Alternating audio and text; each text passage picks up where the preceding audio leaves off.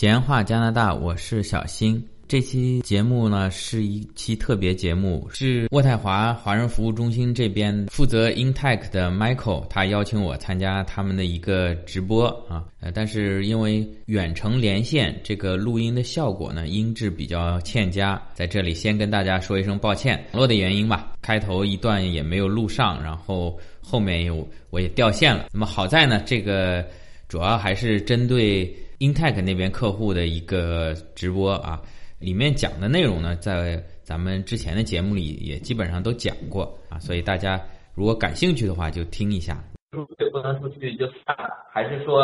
其实也不太想出去啊？当然，我们的意见呢是非常一致决定，就是说一定要出去。那么在这个大前提之下，那我们在当时啊考虑了一些移民项目。相对来讲，我觉得这个 PQ 的难度就是就是一个法语认真去学。啊，相比有些其他的项目啊，比如说某一个技术移民，那你要求你的学历，要求你当初学的专业，那我我想不可能，我再回大学重新四年去读另外一个符合移民要求的专业，而且这个时间上也不允许。等你读完了，可能政策也变了，等于对我们来说，而且随着年龄的增长，这个项目对我们来说是背水一战，所以压力越大，等于动力也越大。所以法语的问题对我们来说一定是。必须要攻克的，所以我们也没有什么其他更多的想法啊。既然是选择了一定要移民，那就是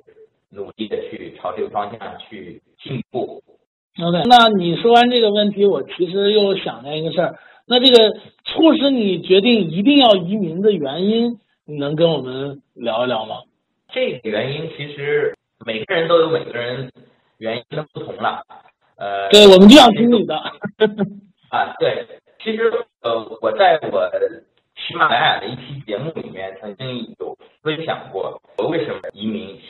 当时呢，我是叫做稍等啊，这个不开摄像头压力还小了好多，可以翻翻手机。嗯，对，没事，慢慢来。我这一开一开一开摄像头，我就感觉有点紧张，我就怕你什么时候什么时候说啊，现在咱们直播到到了一定阶段了，粉丝到了，开始脱衣服了啊。我现在我就怕你突然给我来这么来这么一首，嗯，没有人给你刷油条，放心。当当，你你挺熟啊你。那个 当时我有一个二十九期在在喜马拉雅或者蜻蜓 FM 都可以看得到，就二十九期我是想的移还是不移，是我一些案例。那么呃，首先我觉得有一个原因就是我当时国内在上海，那么国内提起来什么空气污染啊，PM 二点五啊这些，在媒体上可能。说的最多的是北京北方，但其实上海的空气也好不到哪里去。在二零一零年世博会以后呢，这个空气质量我觉得是逐步的恶化啊，几乎是到了冬天啊，甚至在夏天的某些时候就很难有一个舒适的生活环境吧。像每天，比如说我们在加拿大这边的吃完晚饭，冬天可能不行啊，夏天肯定是出去散个步啊，休闲一下，但是在国内来讲，在上海来这来讲，几乎晚上出去散步就就要戴口罩了啊，这是一个主要的原因。然后第二个原因呢，当时我不太看好就是中国未来的这个发展。这个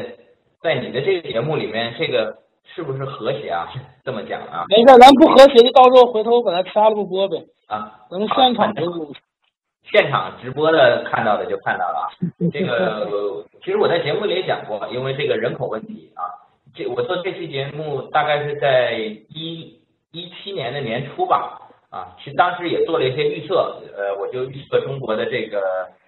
人口老龄化，然后因为之前计划生育的问题，造成这个人口萎缩啊，咱们这个跟日本啊、欧洲还不一样，他们是人口逐渐逐渐萎缩，而我们呢？麦克，你也是八零后对吧？嗯，对，对，因为这个我们是那那时候是一刀切进行了计划生育，所以人口这个是一个断崖式的人口红利的一个消失，这个会造成很多的，比如说养老金啊啊，比如说未来经济的动力啊啊，当时我做了一些预测，现在果然都应验了啊，二胎全面开放，我当时预测国家甚至会鼓励三胎，鼓励四胎啊。来来鼓励大家生育啊！现在这个还没有应验，但是反方向的呢，呃，如果你不生，如果你单身的话，呃，要交这个单身税。这这个反方向的已经是在，我不知道政策已经实行还是说在酝酿当中啊。这个新的个税好像说是十月份要执行的，就是说你如果没有结婚，没有小孩，可能会交更多的个人所得税。那么反反过来就是说，你那你生了的话就可以少交税嘛，对吧？这个我当时也有一个预测，但是。应该说是已经有点晚了啊，而且国内的经济形势，你看最近连连马云都跑了吧？就是我现在跟大家也聊一下，如果你们有什么想法想跟我们互动一下，咱们不用等到最后的环节，现在就可以在这个聊天区把你们的问题或者是呃把你们的问题吧，然后直接发给我们，然后我们一起来讨论。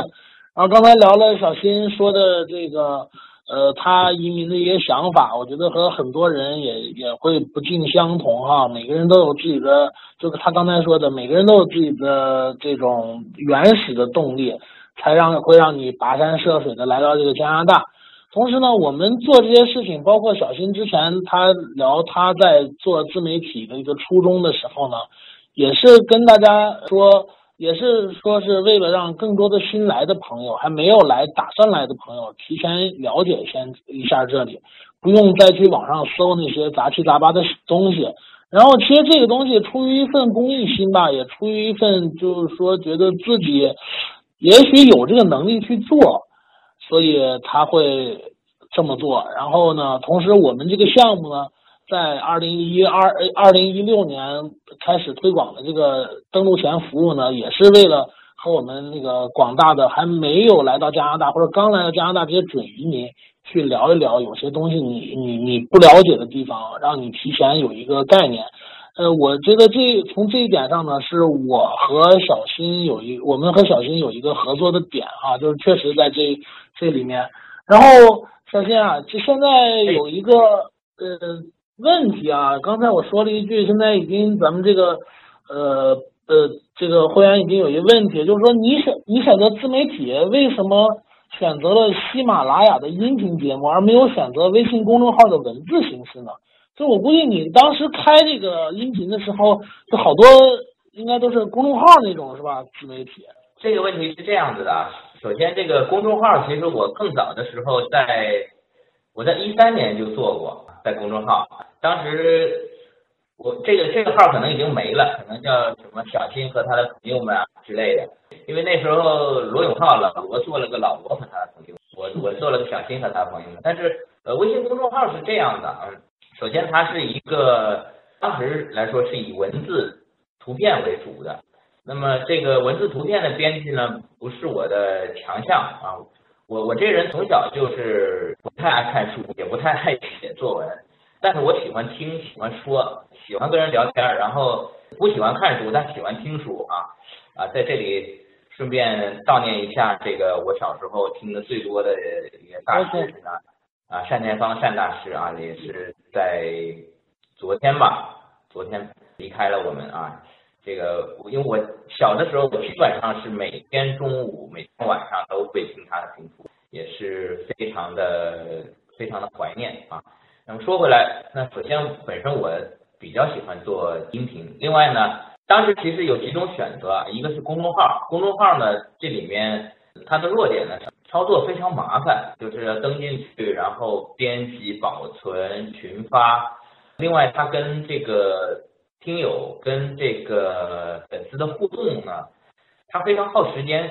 它是如果说，比如说我的公众号有粉丝跟我在后台联系，我必须在四十八小时之内要给他回复，不然如果没有这个互动的话呢，我就不能主动的跟这个粉丝去互动。呃，当然这个是腾讯方面，他通过他的一个考量，他恐怕公众号一直乱发这种消息，反而会影响用户的体验。这是。腾讯方面的考量，但作为我来讲呢，可能这个跟粉丝互动呢就比较欠缺。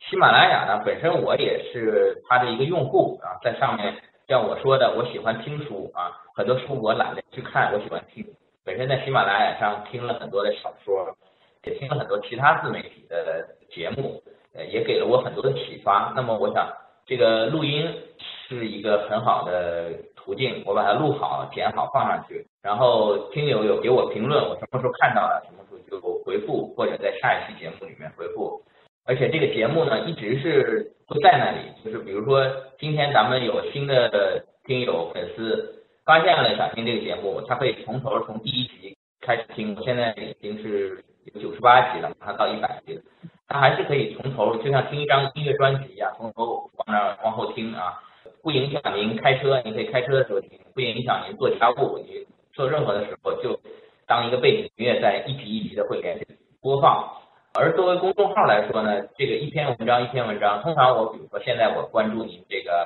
麦克你这边的这个 Impact 的公众号，我可能就会翻一下近期的几篇文章，我不可能对，没有人有那么大的时间去阅读一大堆东西，对，不可能去点二零一六年当时你们发过些什么，但是作为你们来讲，可能有些东西你们在二零一六年已经发过了，在二零一八年、一九年我再重新发。会不会老的粉丝觉得我没什么东西了，又重新发？但确实新的粉丝他不会翻你原来的东西，所以我觉得这也是做音频的一个优势。另外，我现在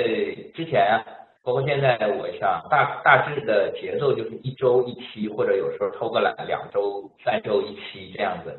呃，像公众号，呃，很多专业的写手，我感觉他们是每天都在发，然后每天都有新的内容。当然，如果没有新的内容，就从别的。号那里再借鉴一些新的内容，每天都发。对我来说，我没有这个时间跟精力，我只是一个个人，是一个有团队在运作的。那么另外还有就是为什么没有做视频？那么就可能就是考虑到自身条件嘛，可能这颜值还不够。就是如果做视频的话，可能我早就凉了。所以做音频呢，反正也是有些听友捧我吧，说你觉得这个声音还凑合，还可以听听。也是这样考虑，就做了一个音频。话再说回来啊，我仍然觉得这个腾讯的这个微信公众号还是一个非常好的东西，推荐大家关注这个咱们 Impact 的公众号，跟我这个闲话加拿大的公众号。现在我是基本上公众号会配合音频的播出。呃，为什么这么讲呢？就是因为公众号毕竟是文字的东西，它我把它整理出来呢，放在那里呢，也方便听友的查阅。呃，我举个例子，比如说，我就举最近做的一期关于新移民登陆之前的财务规划这个问题。那可能有的听友觉得听了以后很好，呃，但是比如说，呃，作为新移民，如果资产在十万加元以上的，在中国有十万加元以上资产是需要申报的。那么可能听友听了整个节目觉得很好，但是。回过头来，他忘了，他说：“哎，是十万申报还是二十万申报还是五十万申报？是人民币还是加元？”他记不太清楚了。那么他如果重新从头再听一遍这个节目，可能二十多分钟、四十多分钟啊，比较不方便。那么也有之前也有热心听友说说小新，我非常喜欢你这个节目，我每次听你这节目还要做笔记，把它都记下来啊。那么我也很受启发，所以我现在公众号呢，基本上就相当于一个像一个。笔记的性质，把这个呃音频节目里面的一些重点，把它提纲挈领的一条一条都列出来。那么如果听友对哎听好了以后对这期节目感兴趣，呃也可以倒过来呃回头去看一下那个公众号里面的具体的一些细节，倒回去看一些。那么同时公众号上面的文章本身呢，对于一些呃咱们一些没有用过喜马拉雅、没有这个 app 的，可能我我也不想装一个新的 app，现在手机。手机这个内存也都很紧张，我不想装一个新的 app，我就直接在微信上面听，啊，对于传播来说也是不错的，所以我现在逐渐逐渐的这个微信公众号在重新把它做起来，啊，也欢迎大家关注一下小新这个微信公众号，也是同样叫做闲话加拿大。嗯，在你做自媒体的时候遇到什么困困难吗？Michael，像你做的这个也算是自媒体，你觉得有些什么困难？其实呀，我做这个东西确实也遇到过困难。啊，一一个困难呢，就是我很难很精准的让更多呃所谓国内的加拿大准移民去知道我这个项呃知道我这个节目，这个呢是我目前遇到的一个困难，但是呢我也也有一些解决的办法，呃对我来说呢就是让更多的在国内。已经开始申请加拿大移民的人呢，都知道我们这个 Impact 的登录前服务，这是我的一个目的，也是我我做这个节目的原因。因为我们这个不是这移民公司，也不是留学机构，不是说你来一个人我能挣你一份钱，因为这个纯粹是一个政府项目，但是政府项目呢需要去呃接触，让更多的这种目标的人群去接触这个呃项目，所以我这是我觉得如何能让更多的人去接触它，这是我一个挑战啊，还困难的倒是还聊不上。因为毕竟我如果我们现在我的优势就是作为一个机构来说，呃，我没有那么多的负担，就是我就可以去去做，把这件事情做好就行了。而有一些自媒体的朋友呢，那第一个就是你做自媒体肯定要占大量的时间，那你工作的事情是不是有有考量？呃，还有一个就是。那我这个我自己干是为了能挣点钱，我也没钱去推广。这这个我觉得，呃，是是我你刚才把这个话题给我，啊我是这么想的。那你我因因为你都做的时间长挺多的了，做这个东西有没有怀疑过？说我是不是要做？还是就是说，呃，反正呃呃也没有太大的事儿，也没有占太大的精力，呃，做了也就做了。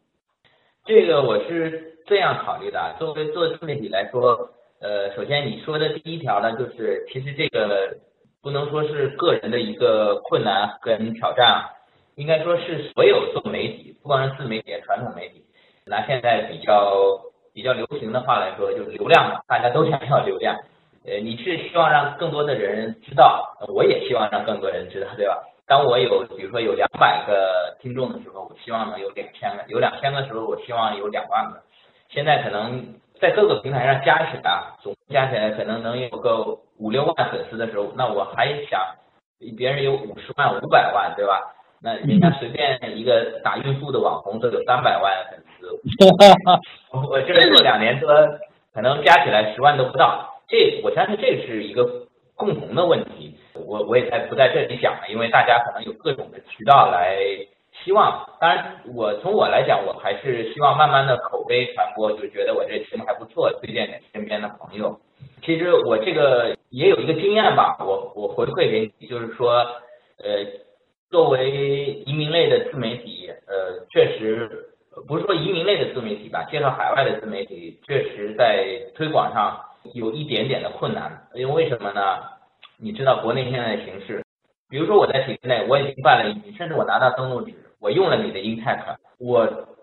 都有可能不会去发朋友圈、发微博来推荐，因为我暂时如果还没过来，我不想让我的领导、不想让我的下属、不想让我的同事知道我在办移民啊，这是一部分情况，所以像这类的自媒体在推广上面还是有一定困难。OK，那么我们不说流量，流量这个问题，作为所有自媒体的问题展开就远了。那么我说个人的，就是时间上，当然这是一个问题。我现在也正在读书啊，可能读好书以后，可能要找工作啊，同时要兼顾家庭、小孩、家务各种的吧。就是说，你肯定是在时间上会受到影响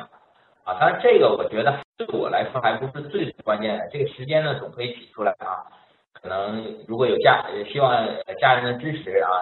呃，然后小朋友也逐渐长大了，送到幼儿园，送到学校了，然后工作呢，我可能会选择一个比较自由一点的工作啊，啊，现在也是有时候开开网约车，然后帮啊，如果有听友登录，也可以找我接机啊，那么时间上也还可以自己压缩啊，实在不行晚上少睡两个小时啊，去抓紧一下。那么作为我来讲，可能。更多的是因为作为一个个人来讲，可能可讲的东西啊，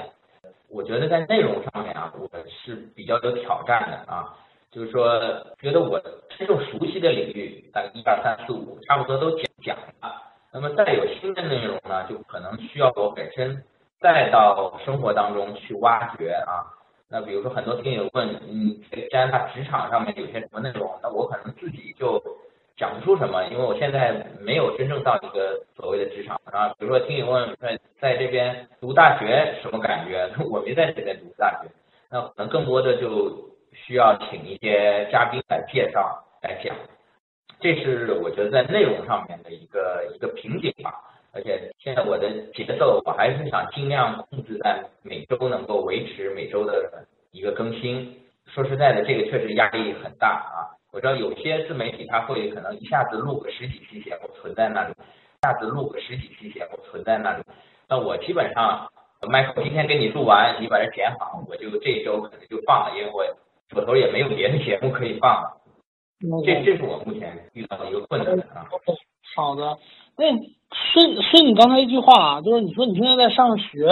然后那那属于这种就是怎么说新移民，然后再回炉对吧？再准备就业，那你现在是上的什么学？然后学的什么专业？能给大家介绍一下？我现在上的这个是咱们很多在魁北克移民的这个，我也跟大家推荐的一个叫做 Starting a Business，咱们华人口中叫做小生意班啊。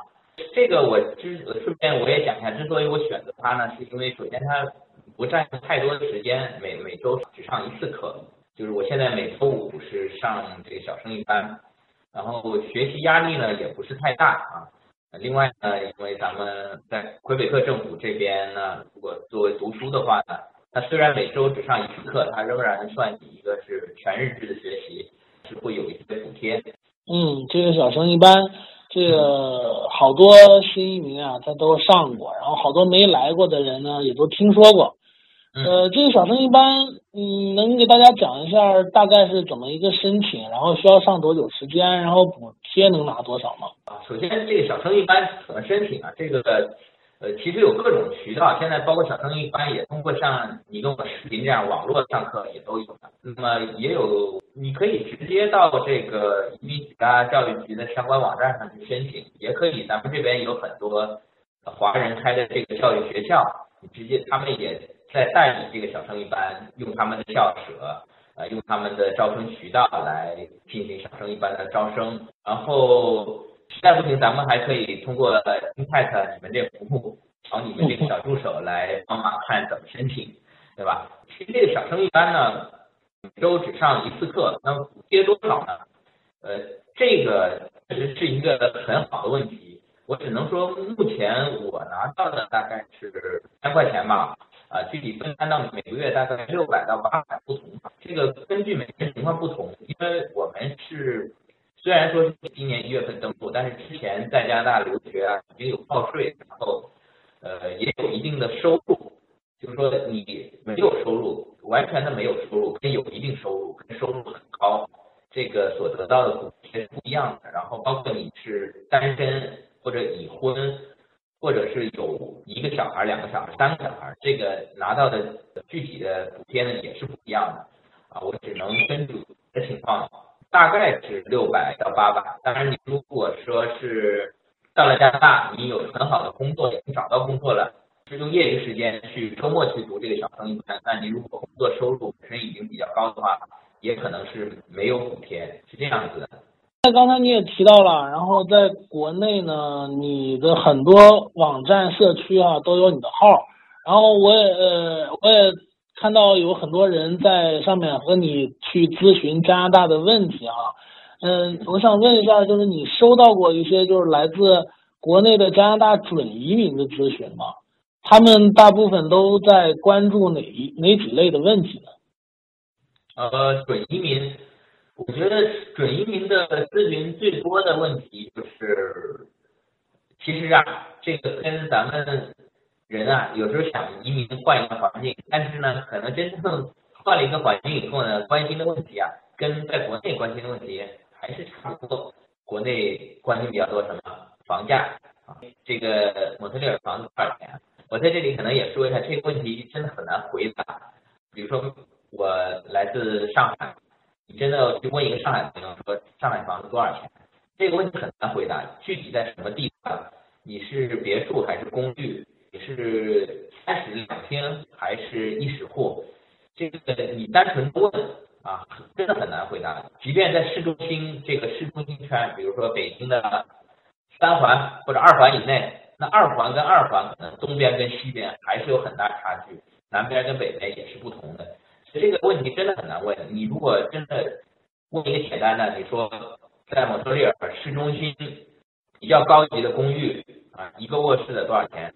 这个我可以回答，可能比如说三三四十万啊，比如说打个比方，三四十万，这个还比较好回答。但是你说简单的说，有的甚至不是问蒙特利尔房子多少钱，他说加拿大房子多少钱，这个真的真的是没法回答啊。对，然后还有呢，就是问说工作好不好找啊，这也都是比较难比较难以回答的问题。那么工作呢，其实有的人是那可能关心到你的英语水平、法语水平，对吧？你的原来的专业课是什么？你的想不想在加拿大继续深造啊？这些我只能说，你如果来了，你找不到工作，你想去洗盘子，这个很好找，肯定可以在唐人街找到，不用英语、法语都可以找到。但是你说具体的某一个工作好不好找，呃，也很难说。那咱们顺着你刚才那个问题聊啊，就是为什么我这么提呢？我们呃，因为呢，其实我也是在抛砖引玉了，就在说呃，对于加拿大的一些新移民来说，或者准移民来说，来了这边以后，肯定有无数的生活和就业上的事情想问、想咨询。但是呢，你比如说你们问小新，然后他肯定是一个个人嘛，他有一些知识点能达到，有一些达不到。然后也是我我们也是借着小新这个节目呢，跟大家去推广一下我们的项目。我们呢是 IRCC 呃资助的一个呃加拿大新移民登陆前服务项目。呃，你不需要说已经拿到枫叶卡再来找我们，你只要在联邦 FN 阶段有了 UCI 就可以注册我们的客户。然后我们会提供在线的讲座，还有一些社区的。呃，社区联系，比如说今天这期节目就是我们帮你认识了小新啊，然后我们也能这个我们的今天的这个注册的会员呢，也可以和小新呢也是做一个朋友啊，大家都认识一下。还有呢，有一些就业的支持，比如说我们有一些呃雇主就是定向的给了我们一些呃工作岗位，然后我们会根据自己。注册客户的情况呢，去为你量身打造一下，看你合不合适这些岗位，去让你尽快的就业。还有我们有一对一的这个咨询，你你可以一对一的找顾问去问每一个同事的情况，也可以去一对一的去问你自己的简历怎么修改啦，你应该去找什么样的职业规划啦。还有比如说孩子上学啦，这个是呃政府都帮大家想好了。所以我们的项目呢，也是一直在这么推广，呃，希望呢能借着这个机会呢，和大家呃，让更多的人知道我们啊，让更多的人选择我们的服务。有一些朋友呢，呃，在我们的日常工作中呢，就会说啊，你们要填这个 UCI 号，那你这个是会不会泄露我的信息啊？会不会不安全？呃，这个事情呢，我想跟大家聊一下，在加拿大呢，有一个号你是不能随便泄露的。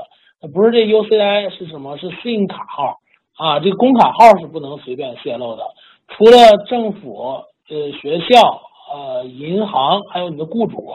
呃，基本你不要再给别人了。呃，这个是我们的一个呃项目的一个小介绍也好，是包括我们这次呃这次这个节目我们做的一个主要目的也好。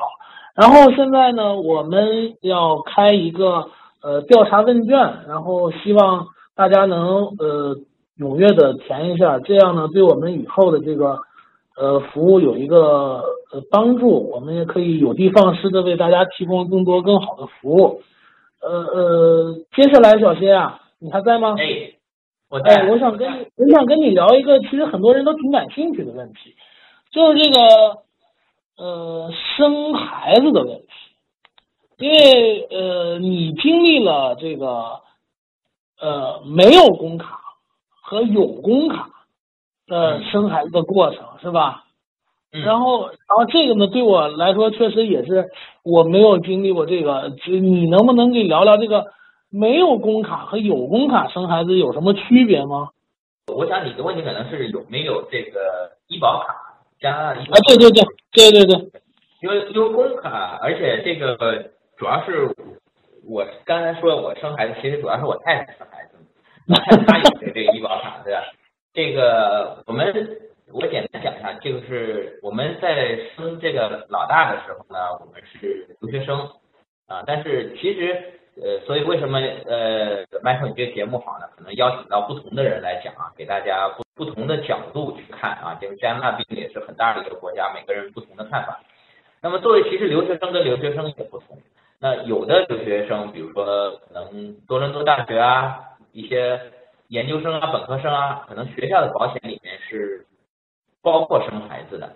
啊。那当初，但当初我们走移民项目的，我们这个留学的学校呢，是本身是这个保险是不包生孩子的，所以说我们在生老大的时候，呃，是属于留学生身份，并且是没有加拿大医保，所以是全部是属于自费的。那么这个医院的费用啊，医生的费用啊，啊，加起来差不多要当当时啊，差不多要两万加元左右。